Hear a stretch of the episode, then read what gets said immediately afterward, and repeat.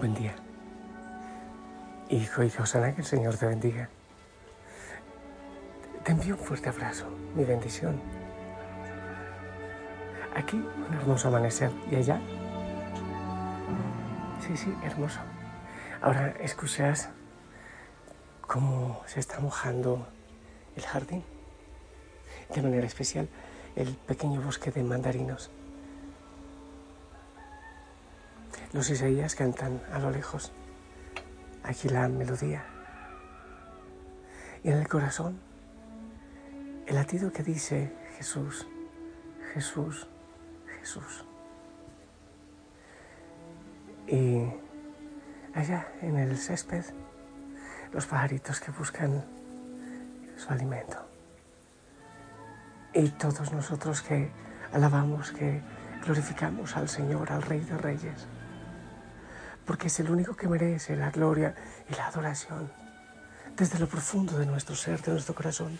Y la familia Osana que se prepara en oración, en contemplación, en silenciamiento para ir a llevar el mensaje del Señor, sí, al mundo entero, allá donde estás, donde el Señor te manda hoy.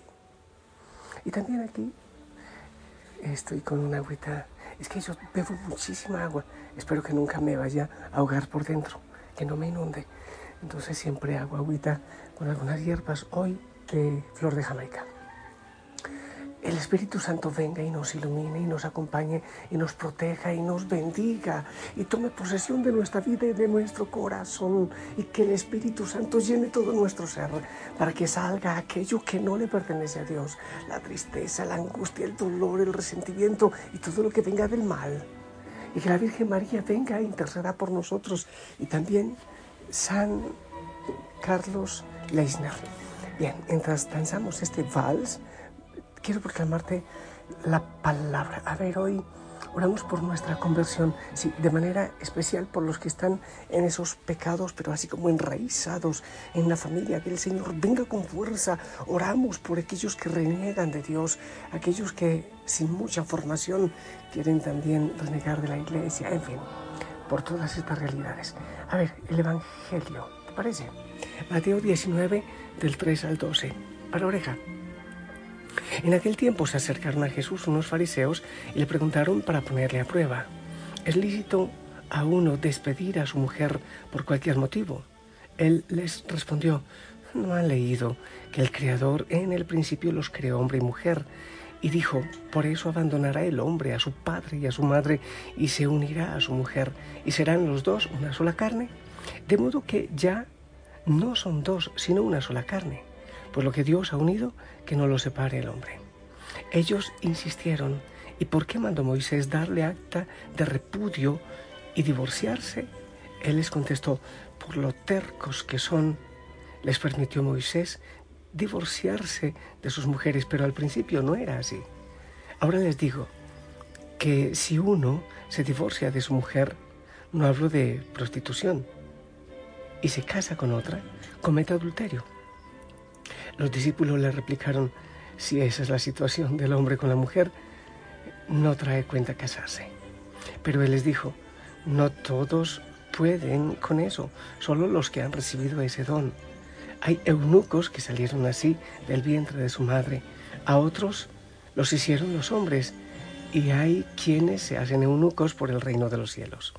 El que pueda con esto, que lo haga. Palabra del Señor. Ay, qué maravilla, oye. A mí me gusta mucho este Evangelio. Bueno, no tengo ninguna idea clara. Creo que todo lo que vamos a hacer es ir dialogando entre los dos, tú y yo con el Espíritu Santo para ver, para ver qué es lo que va, lo que va saliendo. Primero, a ver, hay gente que dice, no, es que me encanta Jesús, incluso algunos que no tienen fe en Él como Salvador, es que me encanta porque un gran filósofo, un gran pensador, no como el, el Dios que presenta el Antiguo Testamento, que es fuerte, que es cruel. ¿Sabes? Pues no, sabes que hoy el Evangelio está diciendo lo contrario a esa apreciación. Porque Moisés, Antiguo Testamento, ley del Antiguo Testamento, ley antigua, antigua alianza, mm, permitió el divorcio. Pero Jesús, ¿qué dice? No, yo no estoy de acuerdo. Es decir, ese no es el plan de Dios. El plan de Dios no es ese. ¿Por qué se permitió? Por el maltrato, por la dureza de corazón, dice el Señor. Porque, claro, había hombres que querían matar a las mujeres porque, porque todo lo que pasaba. Antes había muchos desvanes, había desmanes, eh, había muchas injusticias, seguramente que hoy todavía en muchas partes. Pero todos los extremos son malos, todos los extremos son viciosos. Si hablamos del machismo, malo, obviamente, repudiable. Si hablamos del feminismo, hay ismos que son muy extremos. Entonces, también, pues, también es malo. El proyecto de Dios era distinto. Y el Señor Jesús viene con mucha exigencia, muchísima exigencia. Imagínate tú que el Antiguo Testamento, Moisés pedía que se castigara lo que se hacía, lo que se leía. Jesús dice, no, es que si miras con mala intención a una mujer en tu mente ya es pecado, ya eres reo.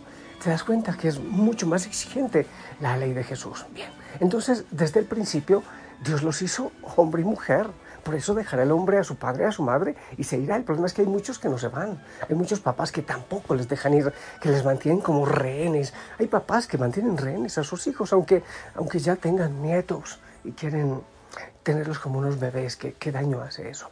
Bien, entonces, una cosa clara, mira, hay gente que dice, es que los curas desgraciados que no me dejan casar con otra mujer, es que no es el cura, es que no es el papa, es que no se puede, ¿sabes por qué? Porque está en el Evangelio, así de sencillo. Hay, iglesias que, que, negocian eso fácilmente. Bueno, no lograste. Es que a uno le gustaban las lentejas eh, fritas, a otro le gustaban las lentejas cocidas. Divorciémonos, esto no funciona. No, la iglesia dice, no, es que ahí está la, la Biblia. Si esto fuese cosa de la iglesia, la iglesia podía cambiarlo. Pero es cosa de Dios, es mandato de Dios. No se puede cambiar. Así de sencillo, no se puede cambiar dice la palabra del Señor, lo que Dios ha unido no lo separe el hombre.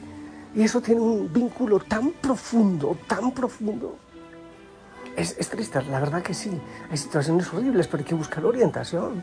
Hay que buscar al sacerdote, hay que buscar al obispo. Hay situaciones que se deben consultar, pero claro, no existe el divorcio en la Iglesia Católica. Hay el divorcio civil, claro, eso sí, porque es un contrato, como cuando uno compra una vaca o uno compra un carro. Se firma un contrato. Eso eso no, eso no tiene ningún tipo de, profundidad ni validez. Eso es más para las cuestiones económicas, para ver eh, en cuestión de divorcio quién queda con esto, con lo otro, custodia de los hijos, nada más. Pero el matrimonio, el matrimonio ante Dios, obviamente es el matrimonio de la iglesia. Y no existe divorcio. Existe una cosa, una figura que se llama la nulidad matrimonial, cuando realmente esa relación cuando esa relación está irremediablemente rota y no hay nada que hacer.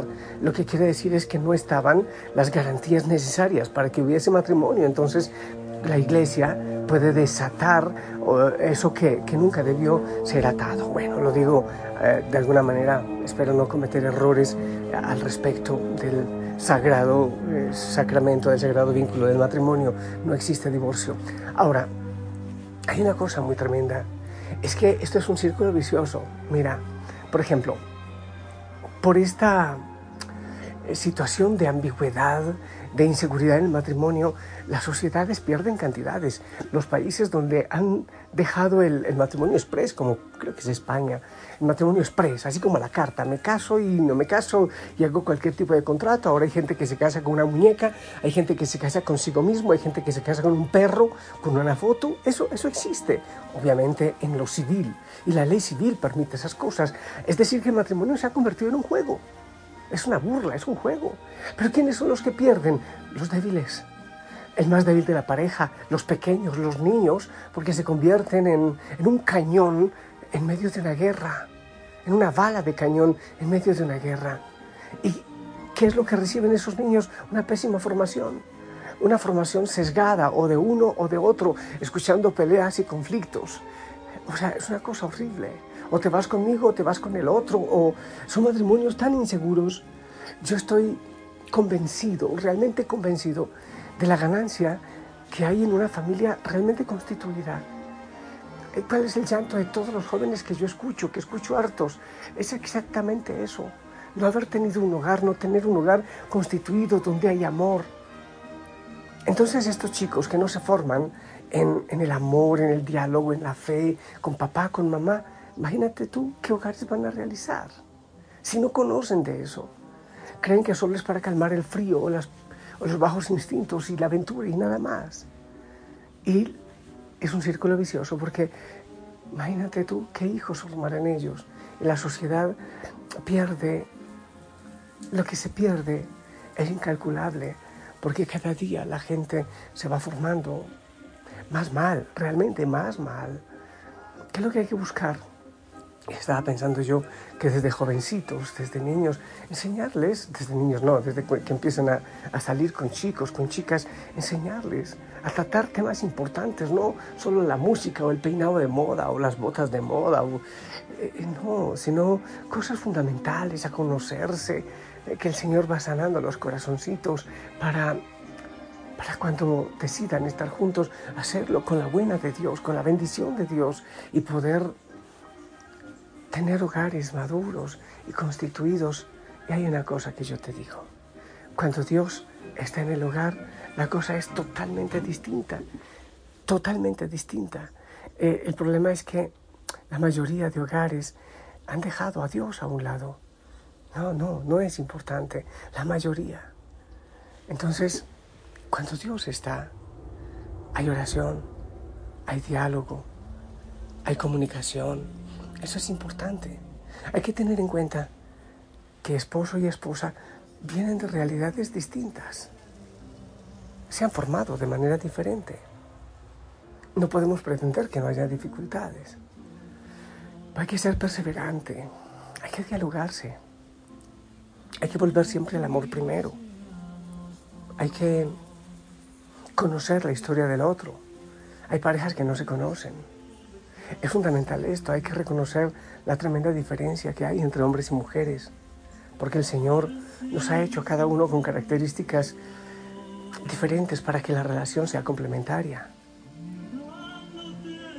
que haya amor, que haya comunicación, indudablemente que esté Dios, que no haya intrusos, llámese papá o mamá, que no haya intrusos en, la vida del hogar. Bueno, pues bien, yo, les bendigo. Ay, no, el Padre va a bendecir solo a los que están casados, a todos. La bendición se bendice hasta un carro, hasta un gato. ¿Cómo no te voy a bendecir? Es verdad que eso de segundas nupcias, segundos matrimonios, no, no existe. Solo cuando hay nulidad, es verdad. Pero eres hijo de Dios y eso porque vivas en una situación como se llama irregular, no quiere decir que se cierra la iglesia para ti o que se cierra el corazón de Dios para ti. Obviamente, indudablemente lo mejor es tener la bendición completa, el sagrado matrimonio, para poder confesarse, para poder comulgar, en fin, para estar completos. Que el Señor bendiga nuestros hogares, nuestras familias, papá, mamá, los hijos. La familia, la familia en fe. La familia en fe salvará la sociedad. La familia, familia en fe salvará las realidades que vivimos.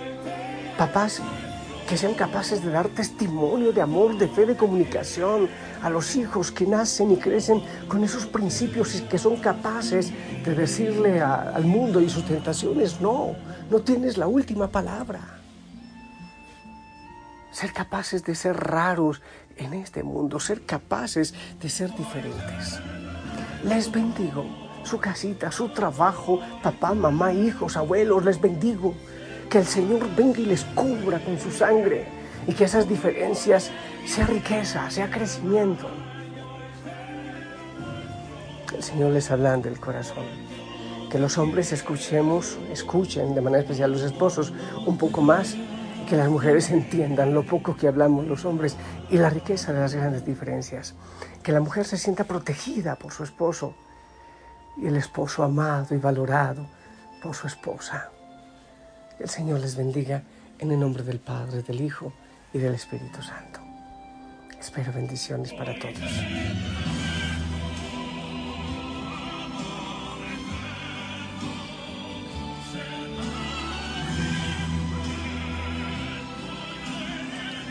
Amén, amén, gracias, gracias. Qué hermosa es la vocación matrimonial, pero dice la palabra que no es para todos.